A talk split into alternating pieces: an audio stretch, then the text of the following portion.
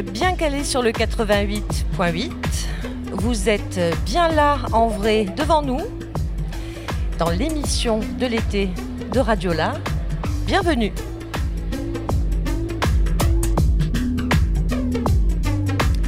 Radiola se réunit en atelier d'expression radiophonique depuis 5 ans maintenant, tous les mercredis après-midi, et rassemble des personnes concernées par la psychiatrie qui arrivent de groupes d'entraide mutuelle, de foyers ou de chez elles. Nous sommes ensemble pour une belle heure, installés dans les allées de la friche. Ce qui nous réunit aujourd'hui, c'est, c'est, c'est, c'est l'amour.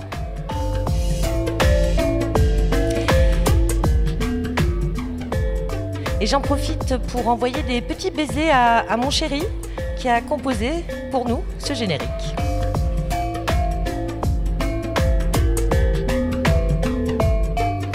Oui, aujourd'hui nous allons parler de coups de foudre, de sentiments amoureux, de ce qu'est être parent, de sexe et de fesses, avec Boilem, Malek, Michael, Karel, Sophie, Fanny. Et si nous parlons d'amour dans tous ces états tout de suite, c'est parce qu'un projet, une belle action de ce nom, nous occupe depuis plus d'un an, Ingrid. Le projet de l'amour dans tous ses états est favorable à la création d'espaces-temps d'échange en toute sincérité, où chacun, chacune a pu se questionner, se découvrir à travers le thème du projet et produire un peu d'évasion, mais aussi avec du cœur à l'ouvrage. Des mots couchés sur le papier, d'autres mis en scène, mais encore ceux accompagnés d'images ou ceux dits à la radio. Merci Ingrid pour ce joli texte. Bonjour Jérôme.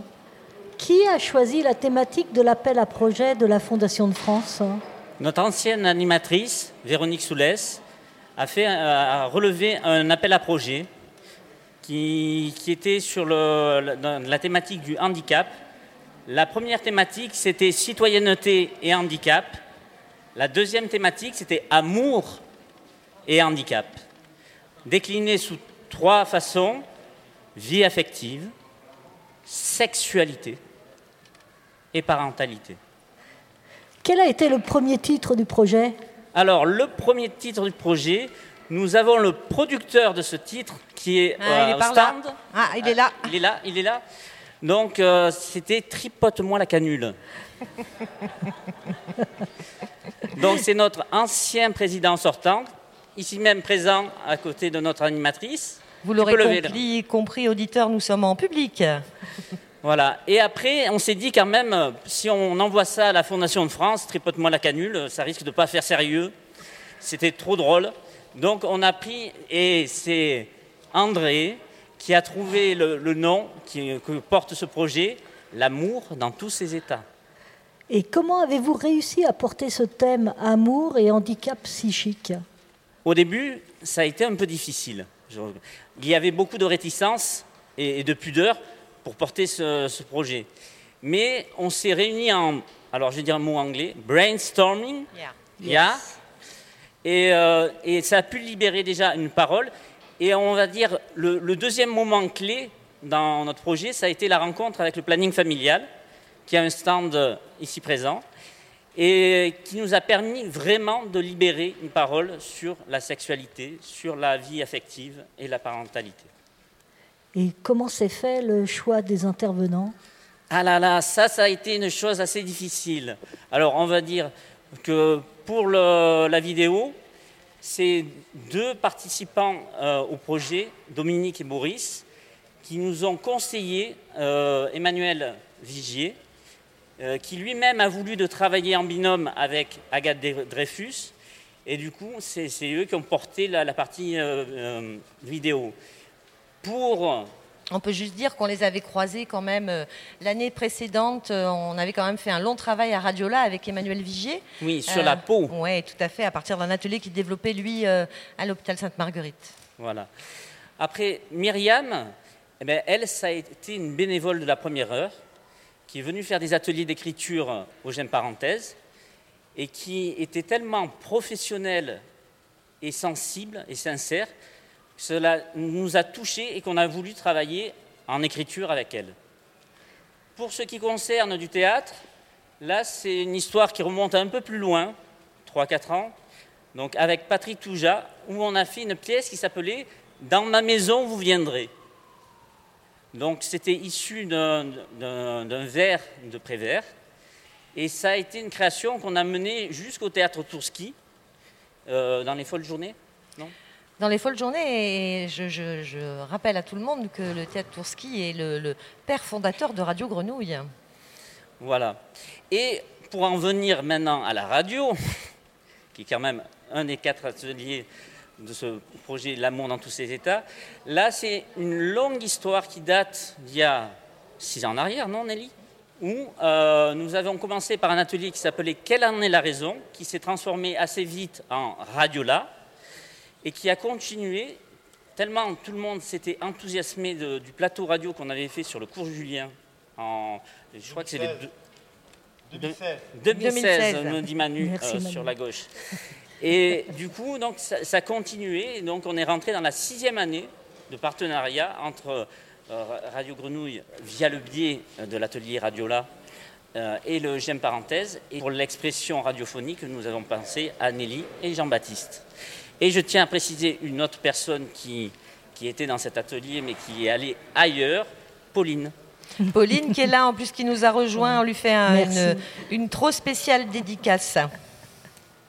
Et euh, de quelle façon les adhérents se sont-ils appropriés ces quatre ateliers malgré la crise sanitaire qui nous a impactés? Eh, On peut dire que ça a été inégal selon les ateliers. Euh, l'atelier vidéo, lui, a, pu profiter même du premier confinement pour produire. Grâce à quoi? Grâce à un travail avec des smartphones. Super. voilà, donc euh, ils ont aussi inventé un WhatsApp euh, vidéo qui leur a permis d'échanger euh, leur production. Voilà. Après, je dirais, au niveau de la radio, on a été embêté jusqu'en juillet. Et puis, on a commencé à travailler sur des ateliers l'amour dans, tous ses états, donc en juillet 2020. Et, mais c'est vrai que c'est déjà, disons, les pratiquants et pratiquantes de, l'atelier Radiola. Alléluia. Alléluia. Euh, donc on va dire, on est un peu des habitués, ça fait quand même la sixième année, donc ces pratiquants ont eu l'habitude et donc le, le projet a pu se monter très vite. Voilà.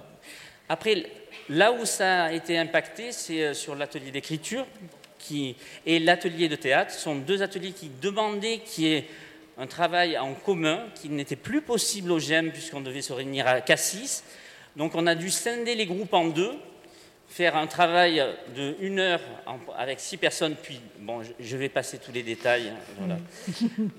Et pour dire que ça a été euh, impacté, au départ, c'est vrai, on avait envie de faire une comédie musicale, une sorte d'art total majeur, et, après, ce qui s'est passé, c'est que on, s'est dit, mais quand même, l'atelier d'écriture, ça serait intéressant de valoriser ces textes. Ils sont tellement beaux, il y en a eu tellement, on a dû faire un choix, je vous rassure. Donc tout à l'heure, à 16h15, il y aura Les Voix de l'amour. Donc c'est une sélection d'une trentaine de textes issus de toute la production. Euh, voilà. Mais pour ceux qui sont désireux un jour de connaître plus les textes, il y aura une publication de fait. Euh, voilà, donc ça, il faut vous renseigner auprès de Myriam. Merci Jérôme. Tu euh, disais, Jérôme, tout à l'heure que euh, le planning familial avait trouvé sa place dans cette aventure. Je tourne le dos au public pour me tourner vers Laura et Fanny. comment, comment cette place s'est trouvée? On rappelle juste que le planning familial est un un mouvement euh, féministe d'éducation populaire euh, que, j'ai connu, moi, comme euh, je pense beaucoup de, jeunes filles à l'époque, en allant faire ma première consultation gynécologique. C'est là, je ne sais pas si ça, se pratique encore de la même manière maintenant, mais en tous les cas, pour les jeunes filles de mon époque, c'était souvent le premier accès euh, à cette possibilité sans que les parents soient nécessairement au courant et euh, dans un cadre extrêmement euh, bienveillant. Donc vous avez trouvé, Laura, votre place dans, dans l'amour dans tous ses états et je vous laisse toutes les deux, Fanny et Laura, nous raconter tout ça. D'accord, alors on sait que ben, parler de sexualité, c'est pas toujours évident pour tout le monde. Mais parmi les personnes concernées par les troubles psychiques, beaucoup ont souffert d'abus. Donc euh, je me demandais comment vous avez fait pour euh, instaurer un climat de confiance dans ces entretiens avec les personnes concernées. Euh, ben en fait, on a fonctionné comme quasi à chaque fois qu'on crée des groupes. Bah, comme pour n'importe quel autre groupe, on a créé un cadre de confiance. Enfin, on a essayé d'instaurer ça avec des règles avec lesquelles on était d'accord. Euh, donc il y a plusieurs choses. Il y a souvent, on, propose, et ce qu'on a fait aussi là au GEM, c'est de faire en non-mixité au sens de euh, personnes qui se reconnaissent en tant que femmes, personnes qui se reconnaissent en tant qu'hommes. Et euh, pour pouvoir aussi avoir des espaces de parole peut-être plus libres ou en tout cas bah, sur les questions notamment des violences sexuelles, peut-être de se dire qu'à un moment on n'est pas aux mêmes places en fonction de son genre. Et, donc il y a ça, et puis après c'est aussi euh, l'idée de la confidentialité qui est hyper importante. Enfin, quand vous parliez de consultations gynécologiques, etc. Enfin un peu euh, c'est transversal à toutes nos actions. Euh, et, et, voilà. Et après il y a plusieurs règles qu'on se donne aussi. Où si j'ai pas envie de parler, je suis pas obligée de parler. je peux être en présence, mais mais pas forcément dévoiler des passés ou des présents douloureux. Et, et du coup on saisit de ça en délicatesse et on accompagne, on chemine avec la personne. D'accord. Est-ce que vous avez senti qu'il y avait peut-être plus de résistance que des réticences pardon. Pour aborder les questions de sexualité ou de violence sexuelle? Oui, peut-être que c'était plus compliqué, je ne sais pas, j'ai pas assisté, donc c'est une hypothèse. Mais... Bah, du coup, on est deux sur, euh, sur ces groupes. Il y avait donc moi-même et puis euh, ma collègue euh, Coralie qui était avec le groupe d'hommes. Moi, j'étais avec le groupe de femmes. Et je vais parler de mon groupe, mais je crois qu'on avait échangé ensemble sur le fait que non, on a été très surprise agréablement, mais comme à chaque fois où en fait, à partir du moment où on pose un cadre qui est sécurisant, contenant pour les personnes, quelles qu'elles soient, en fait, la parole, elle s'ouvre. C'est juste à partir du moment où on est en position d'écoute sincère euh, et sans jugement, en fait, on est souvent hyper surpris de tout ce qui émerge, parce qu'il n'y en a pas beaucoup des espaces comme ça en vrai. Moi, ce que j'ai pu ressentir dans le groupe, c'est qu'il y avait euh, une forte confiance qui a émergé des deux côtés, entre les participantes, avec moi-même, et j'étais aussi accompagnée d'une service civique, euh, Lou. Euh, et, en fait, c'était vraiment un espace que je sentais précieux, où la parole, elle, elle pouvait émerger si, les personnes en avaient envie, et que c'était, ouais, plutôt dans une confiance forte. Je me demandais aussi, je suis curieuse, euh, est-ce que euh, qui des hommes et des femmes sont les plus inhibés sur ces questions-là euh, hmm. Quand on échangeait avec ma collègue sur les thématiques traversées, peut-être du côté des hommes, et ça je pourrais le voir dans plein d'autres groupes, avec des ados, des adultes, bah, la question de la sexualité en tant que telle, elle est parfois plus facile à aborder bah, techniquement par des hommes que par des femmes. Mais je vais faire des généralités, c'est pas tout le temps vrai, mais en tout cas, il y a aussi, euh, quand on est femme, on est socialisé souvent à bah, pas trop aborder ces questions-là de manière crue ou pratique et à être souvent. Euh, et donc, quand on crée des espaces, bah, en fait, euh, les personnes, elles s'en saisissent aussi potentiellement. Et voilà, donc l'inhibition, moi, j'ai pas trop senti. Et puis, des fois, on parlait autour de ça. On a parlé des médicaments, on a parlé de plein de choses, en fait, aussi. Donc vous avez réussi à, relier ces questions-là aux, problématiques de santé psychique euh.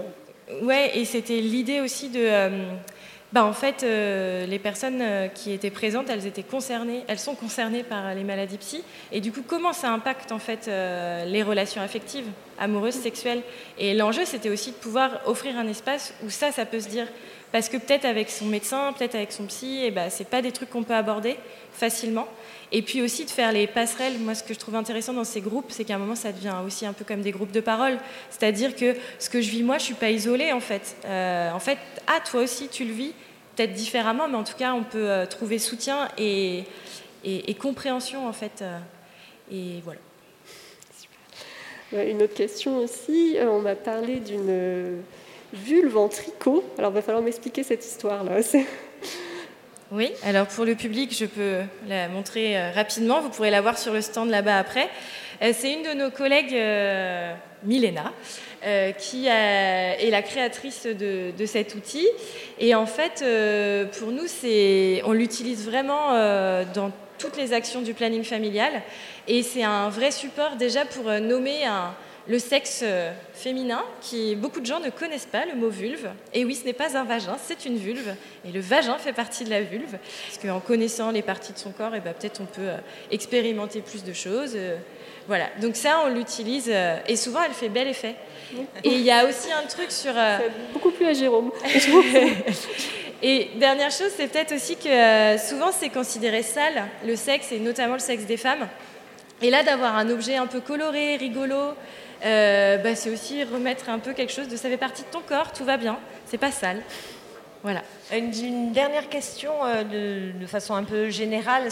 Euh, cet atelier, vous le proposez à qui Puisqu'il n'a pas été écrit spécifiquement pour, pour le GEM parenthèse, à de jeunes personnes, à des adultes, à des groupes de femmes, à des groupes d'hommes? Comment, comment ça marche? En fait, il y a plusieurs euh, gros projets au sein du planning familial 13 et notamment, nous, là, on a été appelés sur le projet. En fait, on a un grand projet qui s'appelle Handicap et alors. Et du coup, on va plutôt euh, vers des personnes en situation de handicap, mais de manière très large. Et là, quand on va travailler avec euh, les personnes handicapées sur les questions affectives, relationnelles et sexuelles, on co-construit avec les personnes présentes. Euh, et, par exemple, on peut aller en IME, donc Institut médico-éducatif. On peut aller. Là, c'était la première fois qu'on allait dans un GEM. Et, euh, et, on a envie de revenir. Ah. Parce qu'on a trouvé ça aussi hyper chouette euh, voilà, d'être avec des personnes qui rencontrent, qui sont concernées par d'autres thématiques, par exemple mhm. que le handicap mental ou que le handicap moteur. Euh, et, sinon, on peut proposer aussi des groupes euh, euh, à des personnes qui sont non en situation de handicap, à des personnes dites valides. Pour ceux qui ont envie de savoir un peu plus, vous avez un stand là, et avec cette très jolie vulve en tricot. et c'est le moment d'écouter l'amour selon Balthazar Montanaro.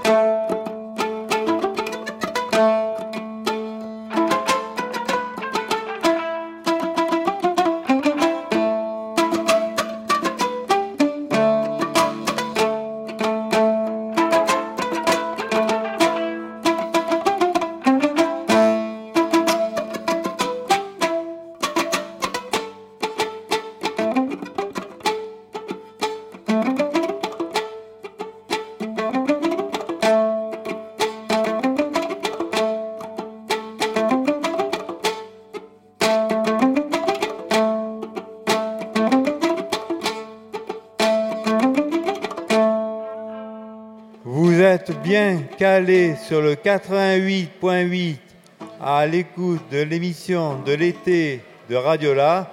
Aujourd'hui, c'est l'amour dans tous ses états.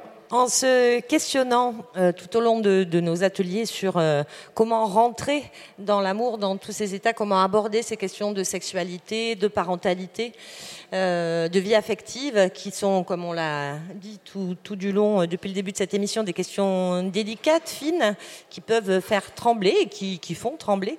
on s'est dit que la question du témoignage était certainement un point d'appui très intéressant. Euh, on a creusé, on a discuté, on a échangé. Euh, donc évidemment, on a, témoigné. On vous livre là, on partage avec vous un, petit extrait euh, d'un temps d'atelier où il y a un échange sur, où il y a du témoignage et qui démarre par cette question de quelle est la fonction du témoignage. Moi, euh, témoignage, en fait, euh, ça libère d'un poids. C'est vrai que ça fait du bien de, parler. Parce que si on garde tout pour soi, euh, voilà, peut-être qu'on on, cherche pas forcément des, solutions, quoi, mais c'est vrai que ça nous libère d'un poids. moi, je vais plus parler d'une expérience personnelle. c'est que justement, le témoignage, par exemple, quand on a vécu l'hôpital psychiatrique ou ce genre de choses qui sont très difficiles euh, par exemple, je sais pas, euh, subir un isolement, ce genre de, sol, ce genre de choses. Euh, par la suite, en, témoigner à ses proches et, expliquer ce qui s'est passé, tout ça, ça libère des blessures qu'on peut avoir. Aujourd'hui, on parle de plus en plus de savoir expérientiel. c'est quelque chose d'essentiel dans, le rétablissement. Et en fait, je pense, moi personnellement, qui suis concerné par la santé mentale, qu'il y a deux, côtés importants euh, et utiles euh, dans le témoignage. Déjà personnellement, euh, oui, comme on a déjà dit, ça permet de, de, parler de son expérience, de, se délivrer de quelque chose qu'on a vécu. Et il y a un deuxième côté au niveau de la société. soit on s'adresse à nos pères, c'est-à-dire les gens qui sont dans la même situation, et on peut leur donner de l'espoir parce qu'ils peuvent s'identifier. Et en même temps, je pense que c'est une prise de pouvoir pour essayer d'avoir une petite place en fait pour faire changer les choses euh, dans la société en se disant que ben, en expliquant comment ça se passe et la réalité euh, ben, en fait euh, ça va avoir plus de poids que, que quelque chose en fait qui nous concerne pas.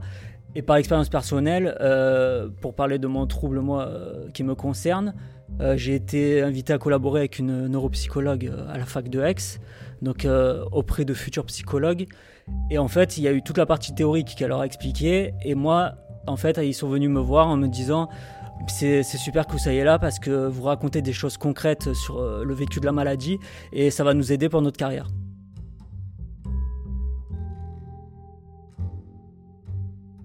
Par rapport à ce qui m'est arrivé, je suis encore sur la honte.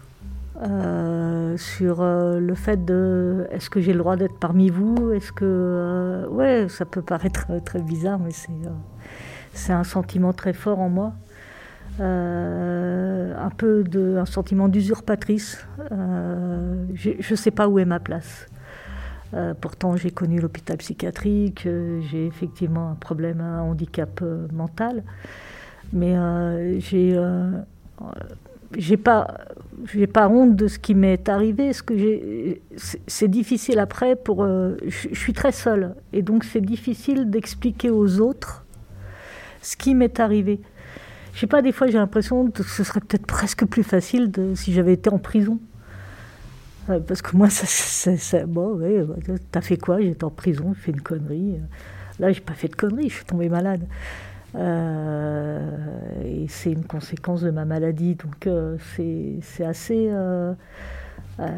ouais, il y a le sentiment de honte qui prédomine.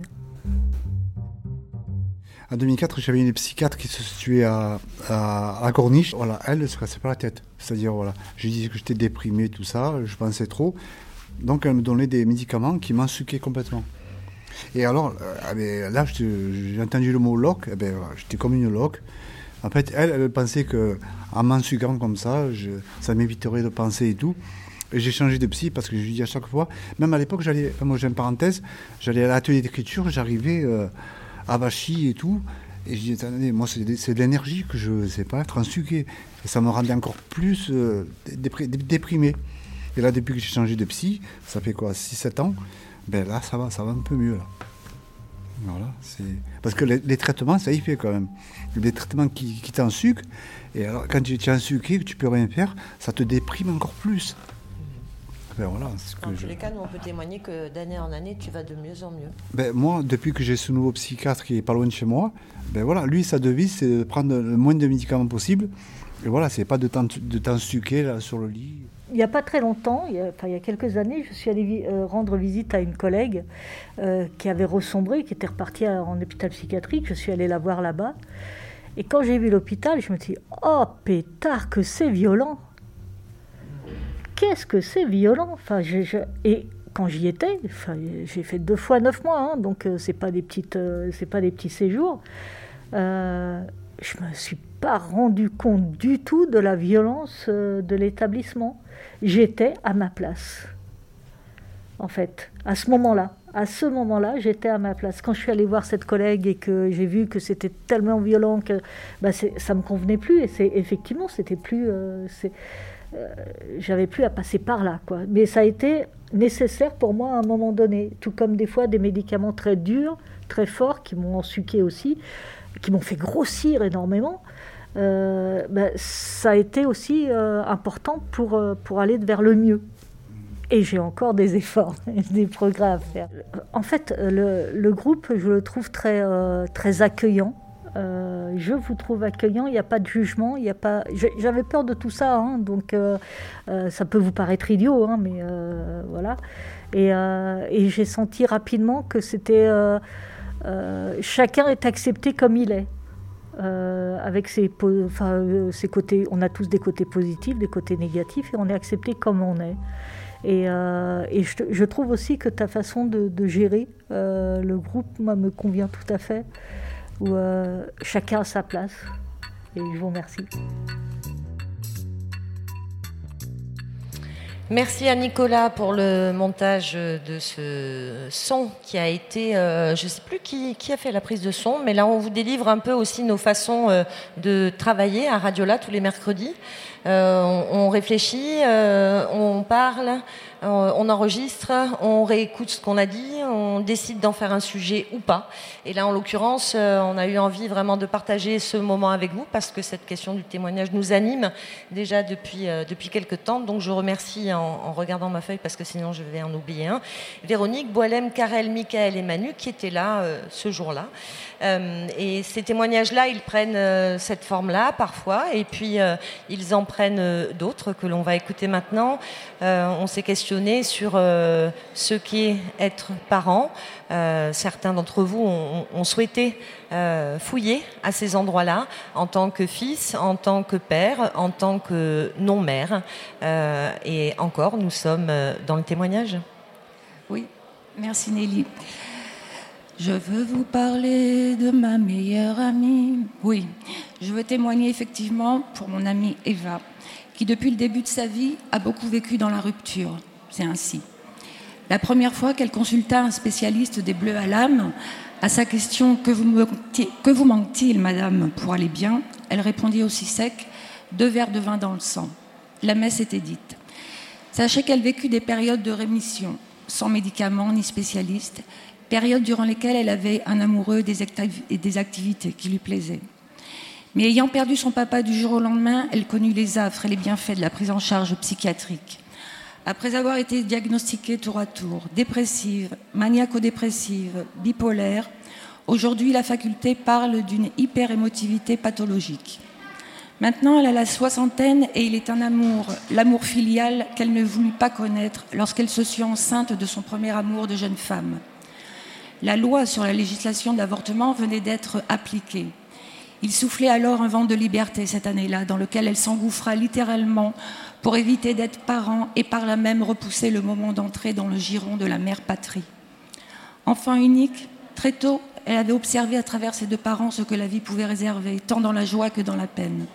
Avec hélas l'angoisse, l'angoisse parentale, qui régissait le foyer dans lequel elle grandit, où elle reçut un amour immense, étouffant dans un cadre particulièrement sévère. Elle ne pouvait ni rêver ni imaginer un avenir, car alors l'angoisse envahissait tout son être. Ainsi, et son enfance et sa soif d'indépendance firent d'Eva une, éternelle jeune femme avec deux ailes pour voler libre, tel un oiseau. Cet amour avorté se transforma plus tard par une intensité affective, maternante et protectrice dans toutes ses relations amoureuses et amicales. Il en découlait également une dépendance affective sur laquelle elle continue d'agir pour se mouvoir hors de ce carcan pathologique. Ah, l'amour, L'amour sans même savoir ce que c'est. Pour citer M. Jacques Higelin, qui, chanta aussi à propos de la solitude, quand une belle âme dans, un sourire te fait l'amour. Des moments de bien-être, oui, ces moments d'amour pointillés, si ténus soient-ils, sont source d'un bonheur impressionniste. L'amour est la vie. Pour en finir, je vais vous faire une confession. Je suis Eva, je m'appelle Sophie et je suis ma meilleure amie. Moi, je m'appelle Véronique. C'est à 8 ans que j'ai décidé de ne pas avoir d'enfant. Ma mère m'humiliait et je me suis dit, tu peux toujours courir, tu n'auras pas de petits-enfants de ma part. J'ai tenu parole. C'est plus tard que j'ai compris qu'en voulant la punir, c'est moi que j'ai puni. En fait, je voulais trouver un équilibre avant de créer quoi que ce soit. Je sentais que mes bases étaient fragiles sans en connaître la raison. Elles ont mis longtemps à se consolider. Il faut savoir et accepter que la notion de temps n'est pas la même dans la maladie mentale. Je ne suis donc pas devenue mère. Je ne le regrette pas car je sentais mon équilibre psychique tellement précaire que j'avais très peur de faire souffrir autant que j'avais souffert. Et moi, je m'appelle Karel, souffrant de troubles psychiques. Cela m'a paru intéressant d'interviewer ma mère sur le thème de la parentalité. Au premier épisode, en 2015, quand tu es arrivé à la gare de Lyon, après ton stage de BAFA en pratique, et que tu es arrivé et que tu étais complètement euh, délirant, en pleine logorée, j'étais à la maison et j'ai eu très peur de te perdre et que tu sortes de la gare de Lyon dans Paris dans cet état je ne savais pas si tu avais pris de la drogue ou si c'était tout autre chose. Mon objectif a été de te maintenir à la gare de Lyon, au téléphone. Je devais écrire tout ce que tu me disais dans, dans un discours euh, totalement délirant. Et tes cousines, pendant ce temps-là, ont pu te récupérer et t'emmener en consultation psychiatrique à l'hôpital Saint-Antoine qui était à côté de la gare de Lyon je me suis sentie totalement impuissante et seule du fait que je travaillais, que j'étais obligée d'assumer mon travail et que c'est ton père qui est parti sur Paris pour euh, s'occuper de toi. Je me sentais pétrifiée et j'ai subi un électrochoc ou un tsunami. Sentiment d'abandon, aucun rendez-vous de psychiatre sur Paris, et ton psychanalyste qui te suivait euh, n'a pas bougé. J'étais totalement désemparée, abandonnée et sentiment fort de culpabilité, c'est-à-dire qu'est-ce que j'ai fait, qu'est-ce que j'ai raté. Après, nous sommes partis du fait qu'il n'y avait aucune consultation avec aucun psychiatre sur Paris, ni chez nous dans le sud. On est parti à Rome. Et là, on t'a embarqué. J'ai cru te perdre dans Rome. On était constamment dans un sentiment d'anxiété. Et on t'a laissé repartir sur Paris du fait de la lourdeur euh, de cette situation. La première crise de bouffée délirante sur Paris, moi j'étais à la maison et j'ai imaginé le pire. J'ai suivi tous les épisodes de cette bouffée au téléphone et je me suis sentie rassurée quand tu as été embarqué par les pompiers et hospitalisé sous contrainte par ton père, ce qui a été hyper souffrant pour lui et pour moi.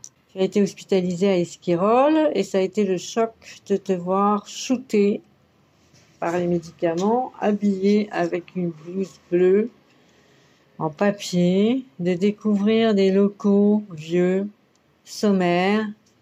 Heureusement, le personnel, les psychiatres ont été à l'écoute et nous avons pu être un peu soutenus. J'ai travaillé dans la semaine Et le week-end, j'essayais de venir te voir le plus souvent possible sur Paris. J'avais constamment la boule au ventre et j'avais en tête que ton nom, ce qui se passait, ce que tu vivais. C'était totalement obsessionnel et je n'arrivais pas à dormir la nuit. Donc, on a, on t'a fait euh, revenir près de nous et donc tu as été hospitalisé à côté de la maison, pas très loin, à un quart d'heure en voiture. Et nous avons été privés de visite pendant des semaines. Aucun lien, pas d'écoute au niveau du psychiatre qui te suivait. Totalement isolé et dans un sentiment d'incompréhension et de grande colère vis-à-vis du personnel, euh, de la psychiatrie. Cette euh, technique de t'isoler de nous, nous ne l'avions absolument pas vécue à Esquirol. Et quand on a eu enfin l'autorisation de te voir, le psychiatre nous a sorti que euh, on devait être content parce que tu aurais pu être encore plus carbonisé. Les yeux totalement délavés, gris. J'avais perdu mon enfant et j'étais obligée de fermer ma bouche alors que j'étais dans un grand sentiment d'énervement, de manière à ne pas me mettre le psychiatre à dos. Je n'avais qu'une envie, c'est de te sortir au plus vite de cet hôpital. Et le psychiatre, le chef de service, avait euh, sorti à la dernière consultation que euh, tu devais travailler et que si tu ne trouvais pas de travail maintenant, ta vie était fichue. Donc c'était absolument lourd à supporter tout ça. Et nous avons réussi à te faire entrer à la clinique privée car tu n'étais pas encore totalement équilibré, stable, et, et c'était pas possible donc de te prendre à la maison. À la clinique, les relations ont été meilleures au début, mais j'ai euh, compris que le psychiatre, à part te dire bouge-toi le cul, n'apportait pas vraiment de solution en dehors du traitement euh, qui était censé t'équilibrer. Donc je passais tout mon temps libre à lire tout ce qui concernait cette maladie, soit bipolaire ou schizoaffectif, et me renseigner sur les pays où l'on soigne différemment, en me disant que euh, peut-être ce serait la solution de t'embarquer dans un autre pays où il n'y a pas de cellules d'isolement, où on ne n'allez pas te matraquer avec ces médicaments. Et on t'a récupéré enfin à la maison, à la sortie de la clinique, mais on ne se sentait pas tranquille du fait que tu n'étais pas stabilisé. Merci à la maman de Karel pour ce joli témoignage très fort. On accueille maintenant Anita Linskog. Bonjour Anita. Karel a quelques questions à vous poser. Alors tout d'abord, je voudrais euh, présenter un petit peu euh, Profamille, l'action de Profamille. Euh, bon, en fait, c'est un programme de psychoéducatif d'origine québécoise destiné aux parents, frères, sœurs, grands-parents, conjoints ayant un proche souffrant de troubles schizophréniques apparentés. Profamille est actuellement le programme de loin le plus utilisé, dans le monde francophone est le seul à bénéficier d'une validation scientifique internationale. Son efficacité est démontrée, il réduit les réhospitalisations des malades, favorise leur accès à l'emploi et améliore la qualité de vie et la santé des familles. Alors, euh, Anita, je vais te poser euh, tout d'abord une première question. Euh, l'approche de la parentalité a-t-elle évolué depuis votre participation à la formation de ben, Oui, bien sûr, mais en fait, disons que c'est plutôt.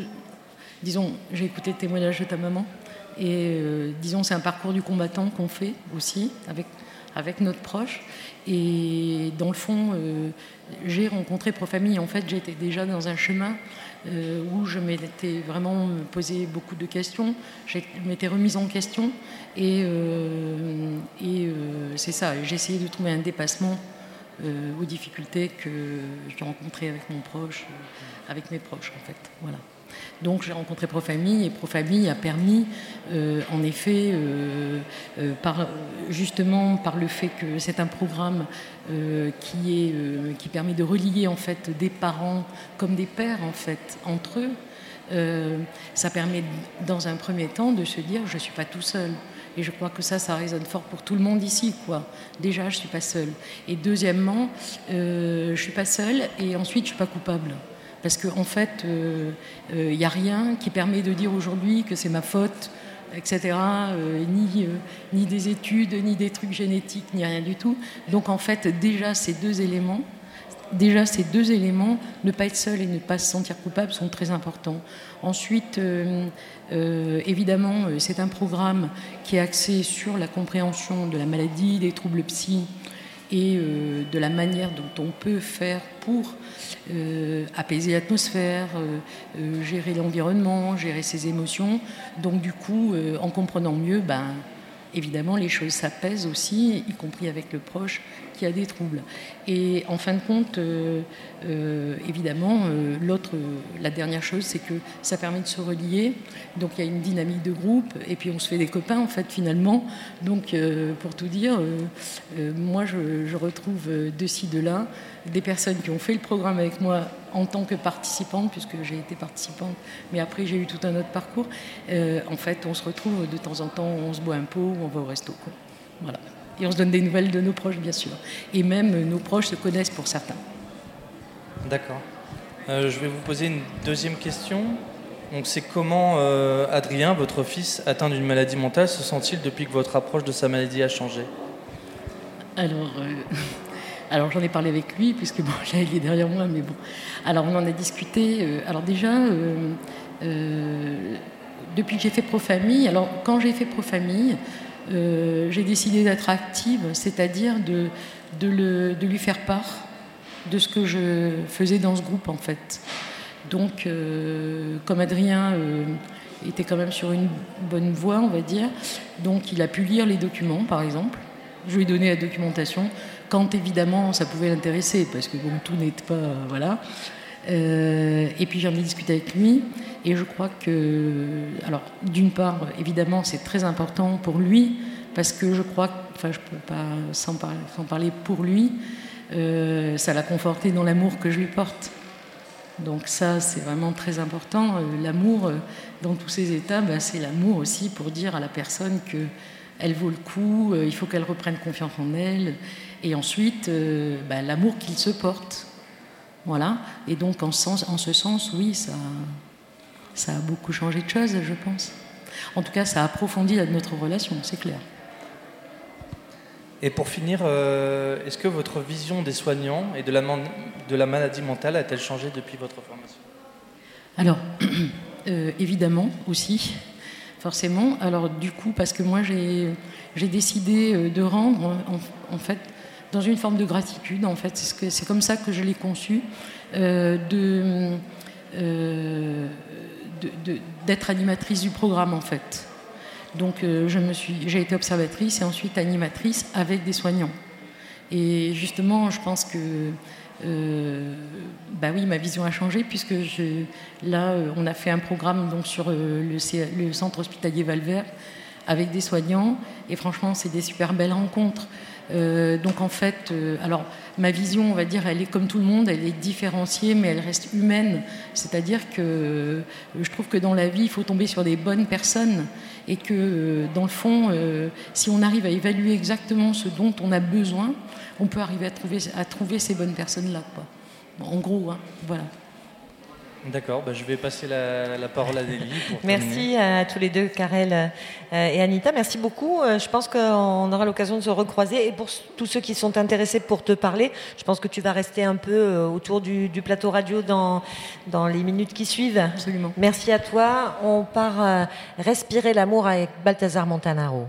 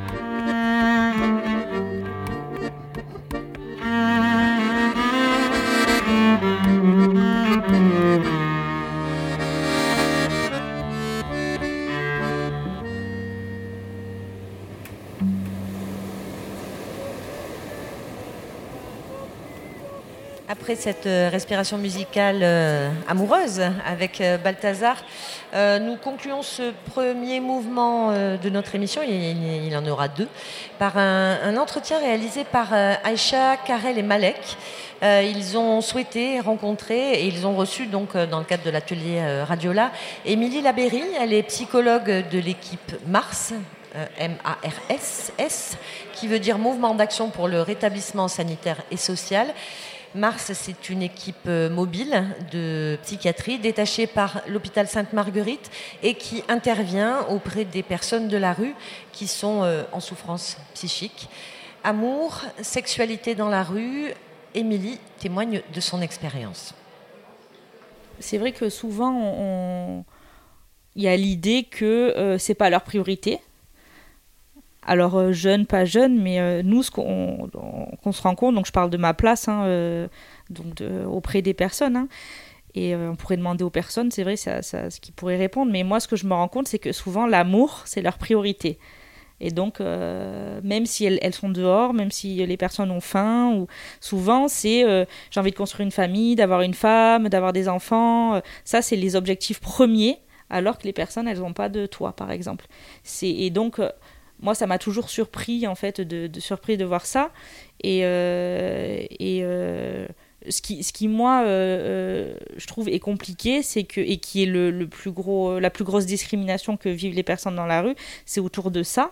Parce que quand on parle de, de, de sexualité, ou on parle jamais d'amour, de désir ou de fantasme comme dans n'importe quel autre milieu, mais on parle toujours de, voilà, de, règles, de, d'interdits, euh, ou de... On est toujours pris, en fait, entre... Euh, est-ce que la personne a son discernement qui est là hein, Ça vaut aussi pour la, les personnes avec une pathologie. Euh, est-ce que est-ce que c'est une personne vulnérable hein, On est on est sur ça. ou, voilà, est-ce qu'elle peut consentir en gros à une relation? On se pose cette question là.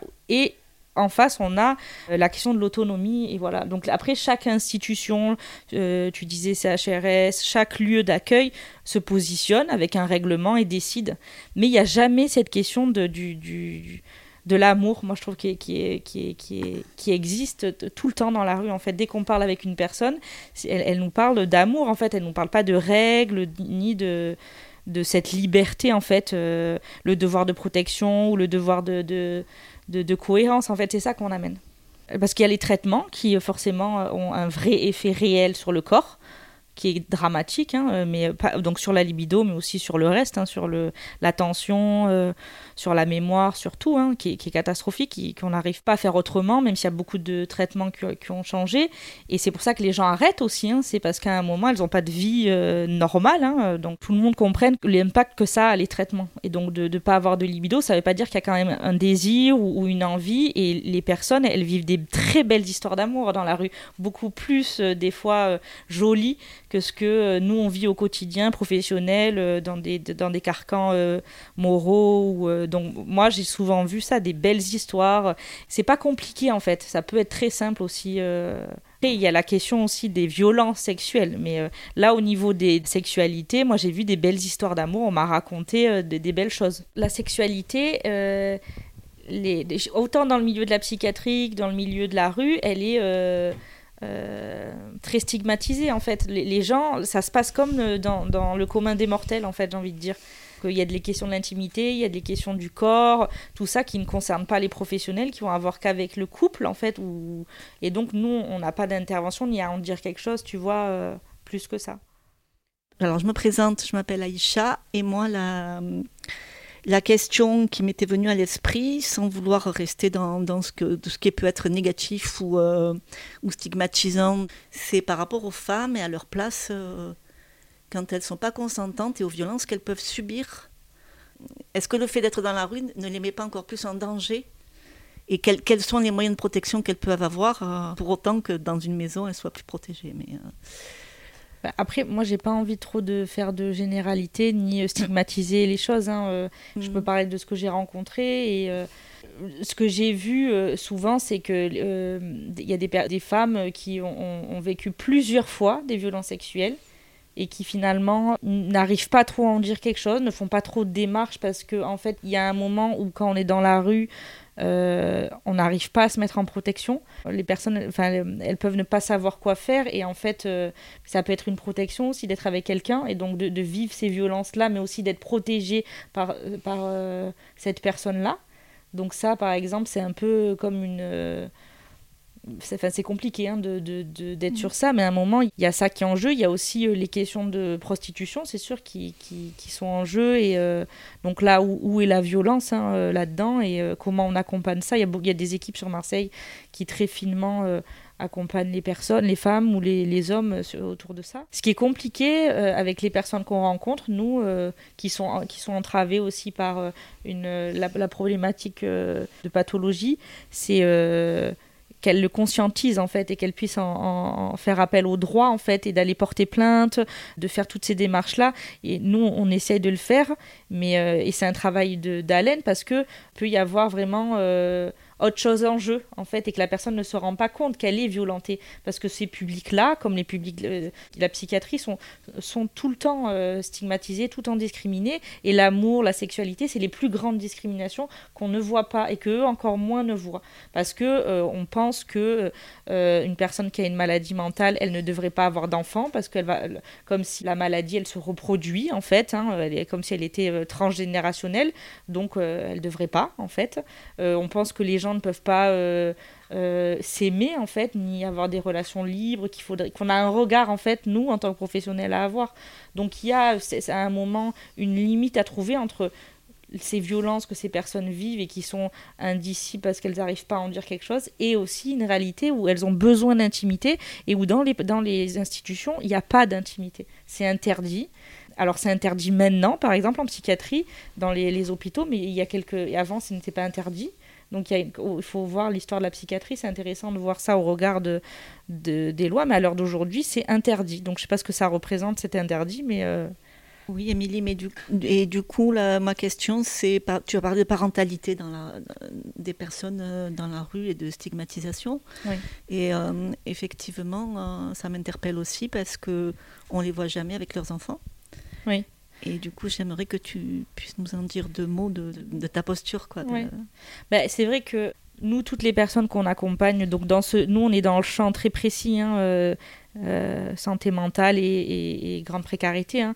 Euh, très peu de personnes ont leurs enfants, personne, hein, je dirais. Moi, j'ai rien, personne qui me vient en tête qui, qui est avec son enfant. Donc, c'est des enfants qui sont absents physiquement, mais qui sont là, parce que souvent les personnes souffrent, même si c'est loin, même s'il y a du délire, même si ça revient de temps en temps. Et là, euh, je, pouvais, je pourrais vous raconter une histoire un peu d'une personne qui me vient, euh, qu'on a accompagnée pour montrer un peu ce qui, ce qui est le plus, euh, ce qui est intéressant à faire. Donc, c'était une, une, dame qu'on a rencontrée, qui nous a été signalée, puisque nous, on nous signale les personnes. Et donc, par un centre d'hébergement d'urgence, qui l'a virée et donc par le 115 aussi, qui, elle, n'avait plus le droit d'avoir de l'hébergement d'urgence parce qu'elle avait des troubles du comportement. Donc euh, en fait, c'est qu'elle rentrait souvent à 23 heures et qu'elle avait faim. Et donc elle demandait à manger. Et donc elle demandait à manger euh, pas spécialement de manière sympa. Et puis en plus, à 23 heures, on mange pas. Donc euh, voilà.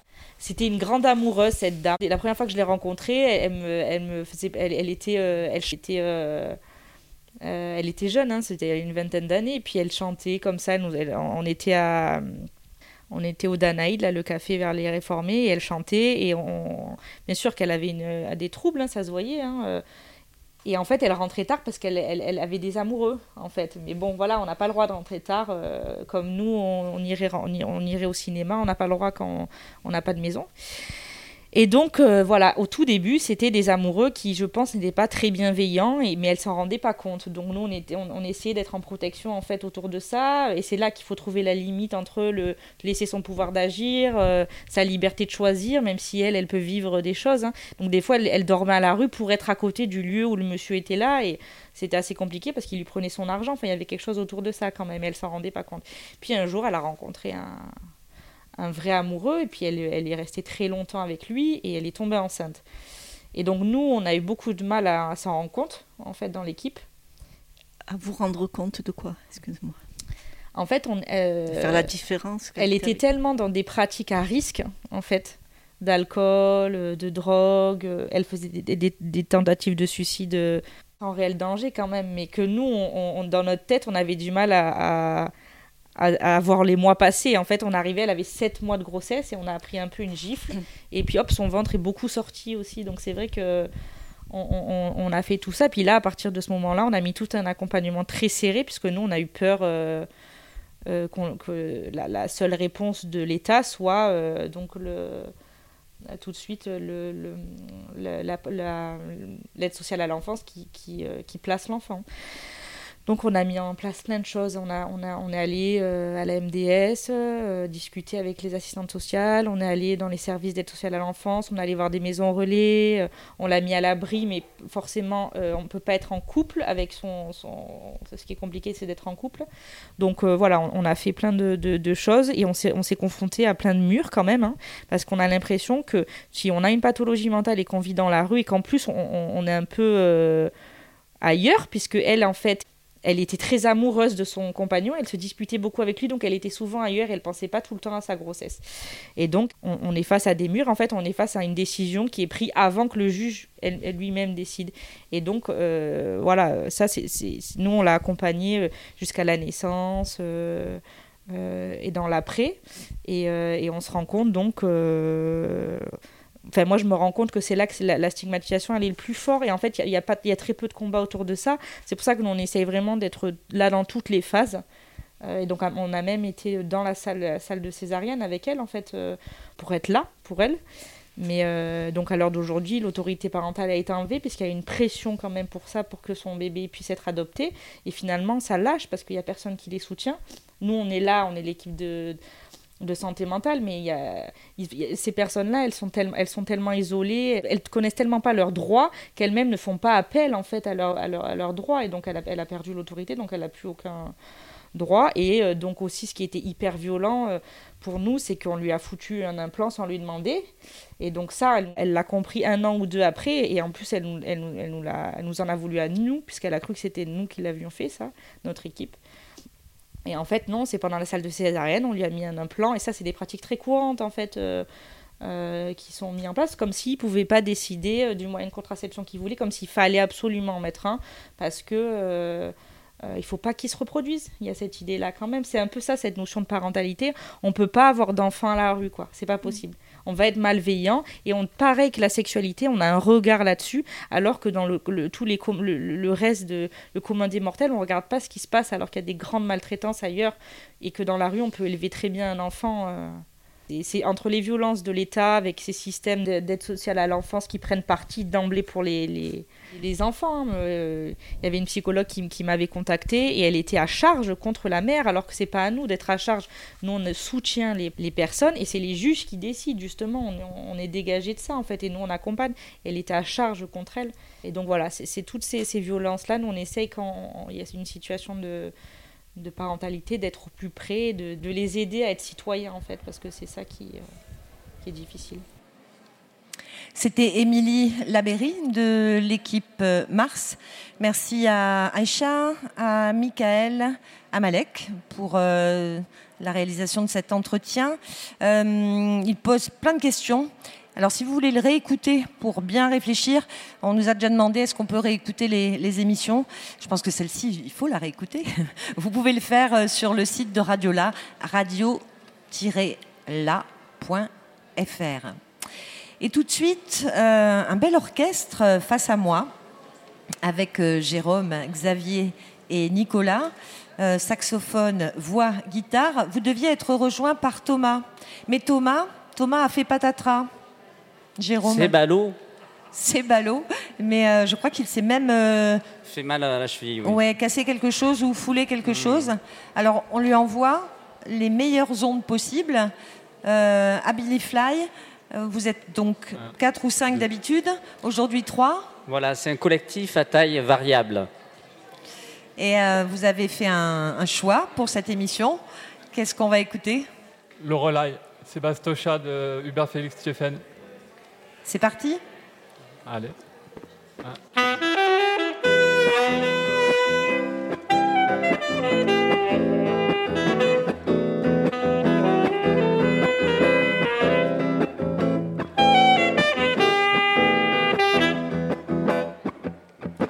Mon blues a déjanté sur ton corps animal.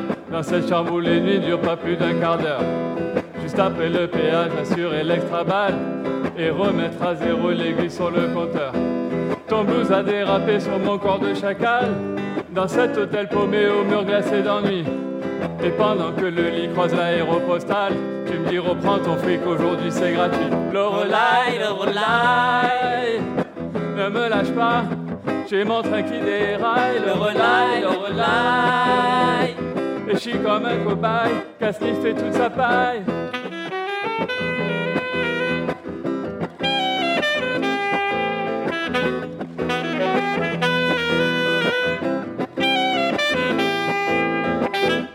Tu m'arraches mon armure dans un geste un peu lourd En me disant reviens maintenant je te connais. Tu me rappelles mes amants rue Barré à Hambourg Quand j'étais l'orpheline aux yeux de feu follet. Tu me rappelles mes amants perdus dans la tempête Avec le cœur naufrage au bout des barres de nuit. Et tu me dis reviens je suis ton jour de fête. Reviens jouir mon amour dans ma bouche agonie. Le relais, le relais Ne me lâche pas j'ai mon train qui déraille, le relais, le relais. Et je suis comme un cobaye, qu'a sniffé toute sa paille.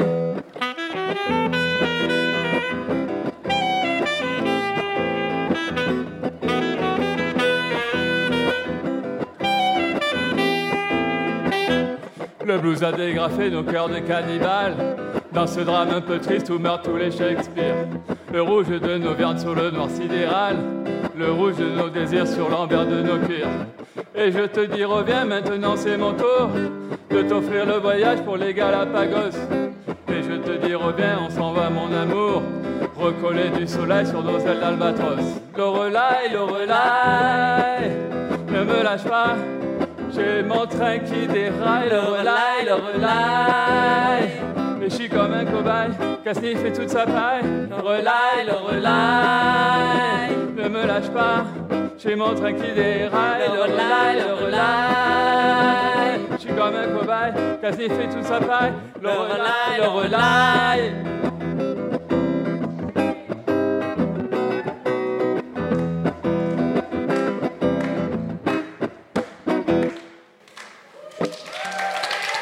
Merci, Wow. merci pour tous.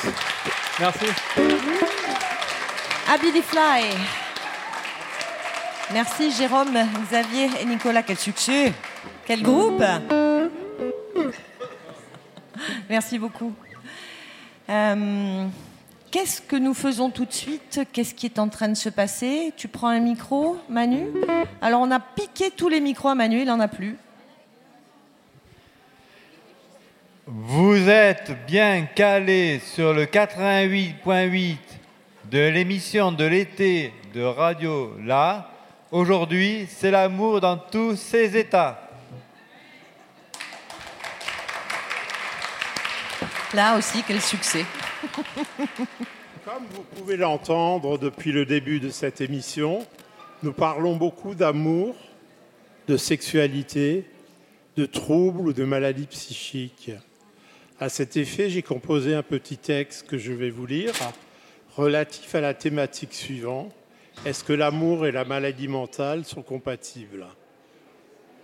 L'amour, aimer. En français, il y a un seul nom et un seul verbe qui traduisent des notions et des états bien différents. L'amitié, l'amour parental, l'amour filial, l'amour de son métier, l'amour d'une activité, l'amour entre deux adultes. L'amour est un sentiment humain très fort. L'amour entre deux adultes est-il compatible avec la maladie mentale? Certainement que oui. L'amour demande de l'attention et du temps consacrés à la relation amoureuse et à son amoureuse ou à son amoureux. En revanche, la maladie mentale, elle, consomme de l'attention et du temps.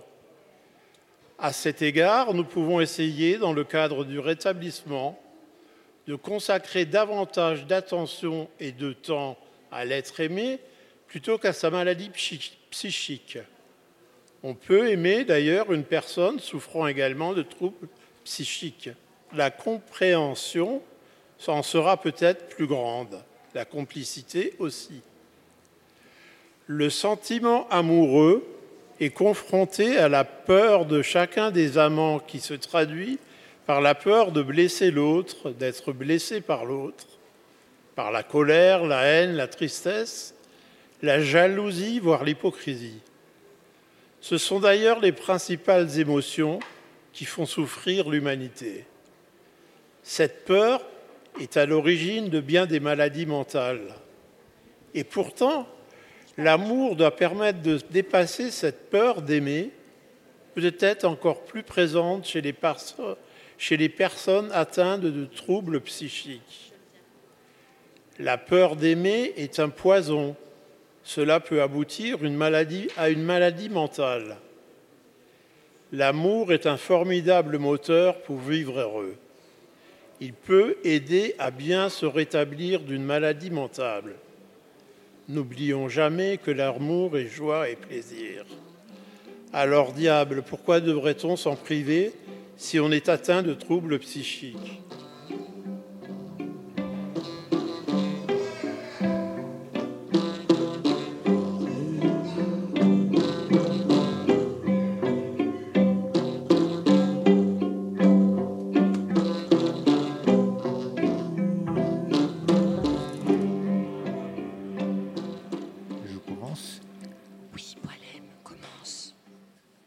Qu'elles se rassurent, je ne les nommerai pas, et je serai beaucoup plus discret envers la deuxième fille. quand l'amour frappe à ma porte. Quel miracle s'est joué dans ma tête pour la première fois le lendemain d'un dimanche, c'est-à-dire un lundi de mars 1983. J'avais 24 ans et demi et elle 20 ans j'ai ressenti comme un fort coup d'électricité dans ma tête envers, cette jeune fille qui m'était totalement indifférente auparavant. Elle jouait de la flûte traversière à ses moments perdus et y interprétait du Georges Frédéric Handel, du Jean-Sébastien Bach, Mozart et Beethoven, bref, les quatre plus grands. Cette fille était myope comme moi et grande pas comme moi qui ne mesure qu'un mètre soixante-dix. Depuis ce jour-là, j'ai été attiré par les femmes myopes, quel que soit leur physique, et je le suis toujours. Je l'ai connue au centre de formation continue de la faculté Saint-Charles à Marseille. On parlait de tout sauf d'amour. On s'aimait sans se toucher. Si je l'avais effleurée, j'aurais eu un malaise. Elle hurlait son rire tellement elle se sentait aimée. Et ça m'a marqué. Il ne, se, il ne se passe pas un seul jour sans que je ne pense à elle. Et je vais te le dire, Nelly, la beauté d'une myope est proportionnelle à l'épaisseur de ce verre de lunettes. Que demander au peuple? Et si ces carreaux sont comme des hublots de bathyscaphe, c'est la prothéose. J'ai cherché à la revoir par le biais de sa famille.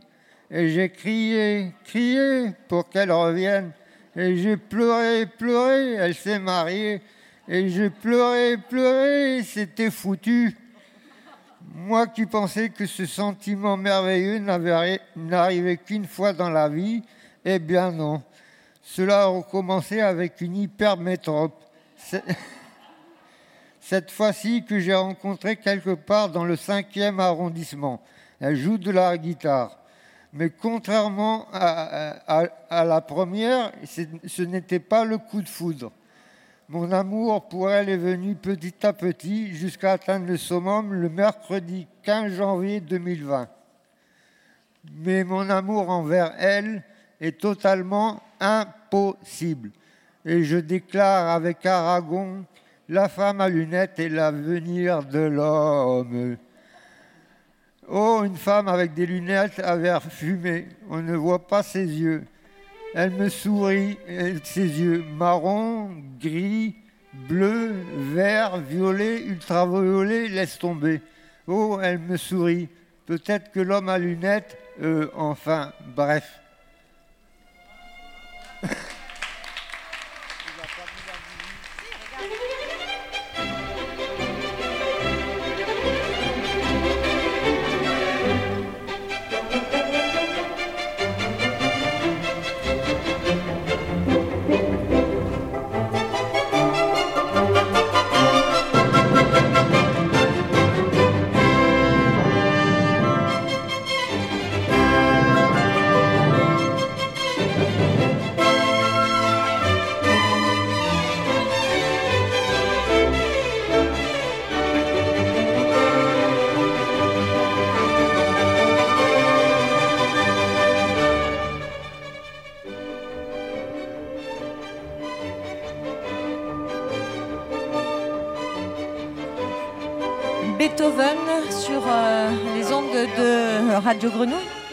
la première symphonie de Beethoven inconnue, la, la plus inconnue et la plus médiocre. Alors, qu'est-ce qui fait qu'on écoute Beethoven euh, euh, mixé avec ce, ce billet sur euh, les femmes à lunettes? Qu'est- Qu'est-ce qui fait qu'on écoute Beethoven là tout de suite? Boilem Je fais de la pub pour mettre Beethoven. Non, mais il y, a- enfin, y a autre chose. Alors après, voilà, il se passe toujours plein de trucs dans, dans, dans Radio Là et beaucoup de choses se racontent euh, en atelier, euh, entre deux portes et euh, des fois au téléphone parce qu'on s'appelle, on s'appelle beaucoup, hein, on se raconte beaucoup de trucs par téléphone. Et, et tu m'as, tu m'as raconté un jour ce que te faisait Beethoven au cœur. Tu te souviens de, de ça? Écoute, je vais te dire une chose, j'ai découvert Beethoven en 1970, j'avais 12 ans. À l'époque, il n'y avait qu'une seule chaîne de télévision et on a fêté le bicentenaire de sa naissance. Ce qui a bien chez Beethoven, c'est qu'il n'a jamais, jamais, jamais fait deux fois la même chose. Mais en quoi, en quoi, est-ce qu'il te, touche au cœur? Tu, m'as raconté, alors après, moi je suis complètement ignare euh, en termes techniques de, de musique classique, mais tu m'as dit qu'un des mouvements de peut-être cette symphonie-là, vraiment, euh, écrivait en toi quelque chose de particulier. Eh ben, j'ai pensé à... Ah, j'allais dire son nom. Oh là là, pitié. non, à, mon premier amour, euh, qui fut un coup de foudre. Je vais te dire une chose. La première fois que je suis tombé amoureux, j'avais 9 ans. Et une fois par, par an, je changeais. Et à 14 ans, plus rien du tout. Il a fallu que j'atteigne l'âge de 24 ans et demi où ce fut monumental. On laisse, euh, on laisse le suspense. Hein. Euh, merci pour ce papier plein de, hum, délicatesse et plein d'humour, hein, parce que tu es plein d'humour, Boilem, et on a eu envie de, faire résonner les ondes de Beethoven, parce que vraiment, tu nous as demandé du Beethoven et décrit ta passion, ton amour. Euh, et je vois les copines du J'aime Marseille qui font oui de la tête parce qu'elles t'ont beaucoup accompagné aussi dans l'écriture de, de, cette chronique et on les, on les remercie. Euh, je ne sais plus du tout où j'en suis, moi, en fait. Euh, ah, il y a un petit jingle à faire, là Oui, ça oui, oui. Ah bon Encore Encore une dernière fois. Alors, vous êtes bien calé sur le 88.8 de l'émission de l'été de Radiola. Aujourd'hui, c'est l'amour dans tous ses états.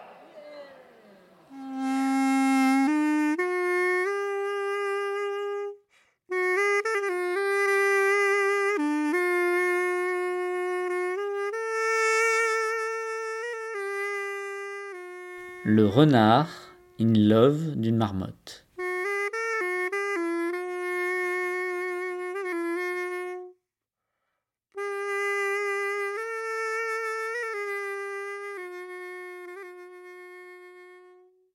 Maîtresse marmotte, au sorti de son hibernation, vient caresser son duvet avec les rayons du levant, pour se fendre un bon bout de fromage tant attendu.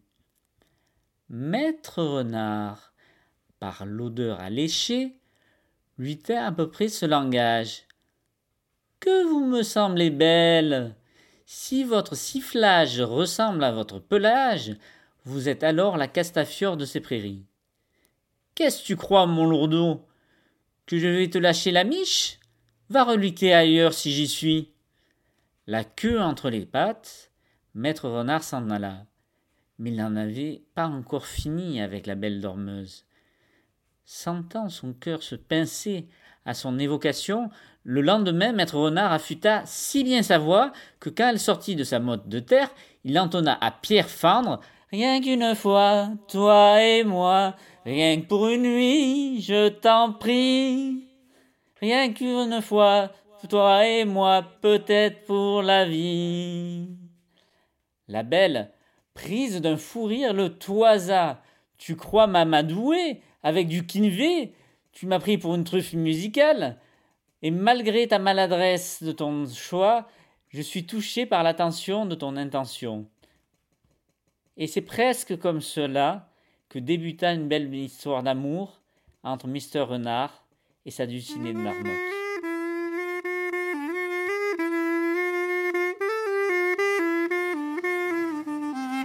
C'est toi, Jérôme, le Mister Renard Oui, je suis Fox Lover. Fox Lover. Donc une, une, belle histoire. Une belle histoire qui, qui, a un an maintenant. Et euh, malheureusement pour moi, ben, la marmotte, elle dort encore. Ben voilà, elle, elle, joue son rôle de marmotte, quoi. Elle roupille. Voilà, donc c'est euh, c'est vrai que le GEM, parenthèse, n'est pas un club de rencontres, mais on peut faire des rencontres. Et voilà, donc là, ça s'est passé avant le confinement. Il n'y a pas eu de coup d'éclair. Voilà. Et petit à petit, par les relations qu'on a eues pendant le confinement, donc relations téléphoniques, c'est là que, le renard s'est lié à la marmotte. Et on a eu envie d'en de, parler. Tu as, tu choisi le, biais de la fable euh, totalement revisitée, que tu as enregistré, monté, puisqu'il y a beaucoup de savoir-faire qui s'acquiert dans Radiola. Toi, tu es un de ceux qui s'est monté et qui le fait plutôt avec euh, brio. Merci. et on a eu envie donc de, et on a été heureux que tu aies envie de partager euh, parce que euh, euh, les émissions qui se finissent bien, on aime, on aime bien ça. On n'est pas tout à fait à la fin, mais merci Jérôme de nous avoir présenté je, je pense très très fort à ma marmotte Delphine. Un spécial dédicace à la marmotte. Bisous bisous. on continue avec vous deux, avec un duo, Véronique et Michael. Il va peut-être être question de sexe et de fesses. Attention. Écoutez mon texte sur l'impulsivité. Un bon prétexte pour insulter, parler de sexe, de fesses, non. Je vais faire un effort pour pas paraître grossier. Version politesse, ça fait hyperactif, paradoxalement hypoactif quand je m'ennuie. Il suffit que ma rétine transforme tes courbes en dopamine pour que je revienne à la vie. Le risque, et le plaisir immédiat me stimule, si tu me tentes, il y a de fortes chances que je t'en que je te que, que tu me plaises. Pourvu que je te croise jamais. Je suis déjà en couple et au réveillon, j'ai pris des résolutions pour la nouvelle année. T'as tenu jusqu'au 2 janvier. J'avoue, le premier, il n'y avait personne dans les rues et tout était fermé. La routine me tue, je vis hors du temps, moi. La nouvelle, c'est plus excitant que celle d'avant. Il me faut tout ce que je n'ai pas. Je provoque jamais rien, enfin, je crois. On te chauffe et ton froc se baisse tout seul Voilà, ça se passe à peu près comme ça. Et les protections? J'arrive à y penser parfois, mais dans les faits, pour m'en servir, là, ça devient plus compliqué. Faut réfléchir avant d'agir. À ce qui paraît, allez, pour les MST, on verra après. Va te faire tester. Mais pourquoi t'es toujours à stresser? Et si cette fois tu l'avais? Il y aura rien. La prévention, tu connais? Oui, c'est beau, mais pas assez risqué. Tu comptes sur la chance, toi. Tu verras, ça va encore bien se passer. Ah, puis tu m'as gonflé, je vais changer de décor pour t'oublier. Je traîne ma précarité chez les bourgeois. Drogue est faite, on s'amuse quand on veut là-bas. Et pour la folie, t'inquiète, ils ont déjà un bon niveau sans moi. On est bien ensemble. Bah, ça serait bête qu'on nous voit. Promis, ma belle, personne ne saura. Du cinglé, j'ai l'étiquette, et m'épinglerai aussi la tienne pour toi. Je marche à l'envers, et elle, ça lui permet de marcher droit. Tu te parles à toi-même Oui, mais tu comprends, je m'écoute pas. Avec les autres, ça se passe pareil. T'entends ma voix Pourtant, ça veut pas dire que ma tête est dans la radio là. Tellement partout que je suis nulle part. Qu'est-ce qu'elle me trouve Si vous voulez savoir, il n'a pas d'argent et en plus, j'ai déjà mes papiers. Dur à croire, hein Ravalez vos clichés. Bref, pour l'histoire, je fais que passer comme une valise qu'elle aura jamais le temps de déballer. Je veux tout voir, tout avoir de suite et tout pouvoir tester. Ma vie, c'est tellement vrai en accéléré. Je prévois même pas de faire partie de la minute d'après. Et les conséquences, t'en fais quoi? Dans mon présent, les conséquences, ça n'existera jamais. Alors vous, qui vous désinhibez le temps d'une soirée, Pensez que lui, il est comme ça sans arrêt. alors, messieurs, dames, qui souvent regrettez, comprenez mon impulsivité.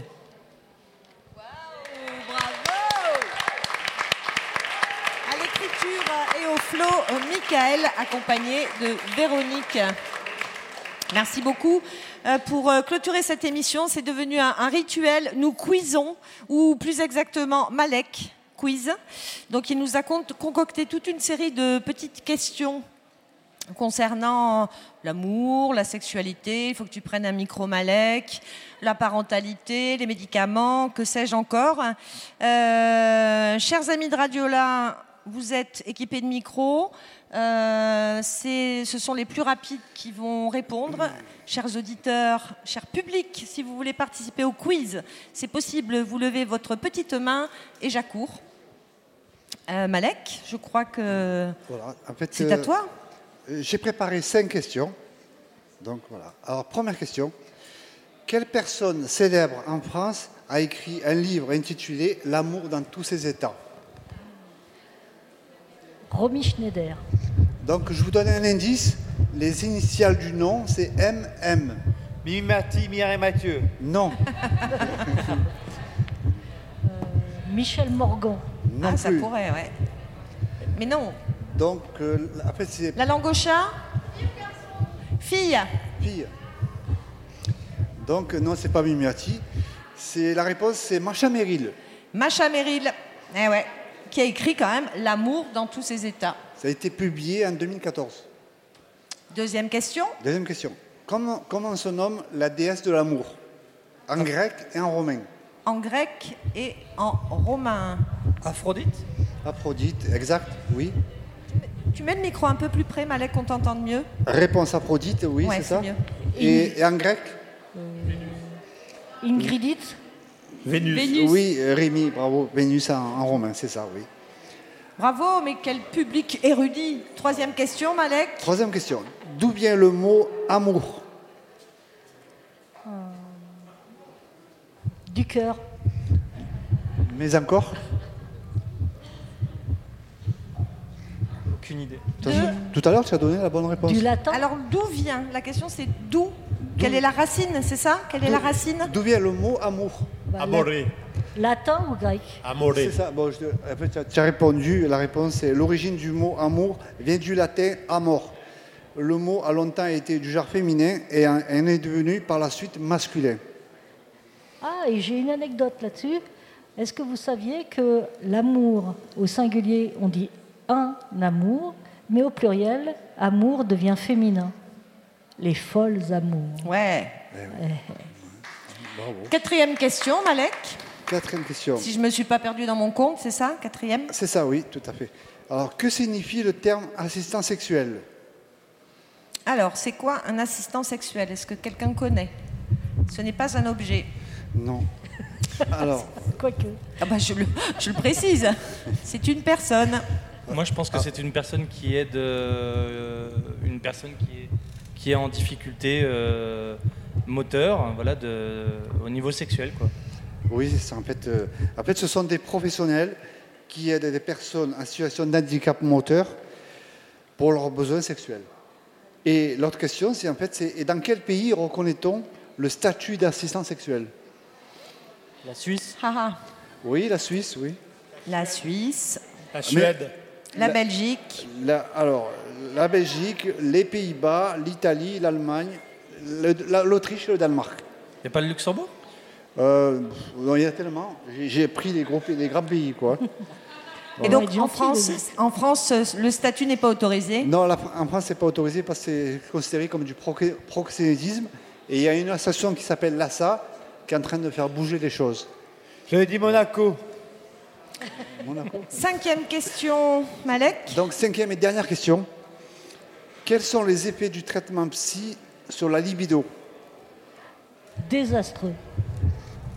Oui. Bah, Une baisse de la libido. hein. Oui, c'est ça, oui. euh. Égal à la tête à Toto. Donc, en fait, les la réponse, c'est que les traitements psy et les, et les pathologies induisent euh, la, la réduction, la, domi- la diminution de la libido de- de- dans l'excitation et dans la préparation des, des rapports physiques. Voilà.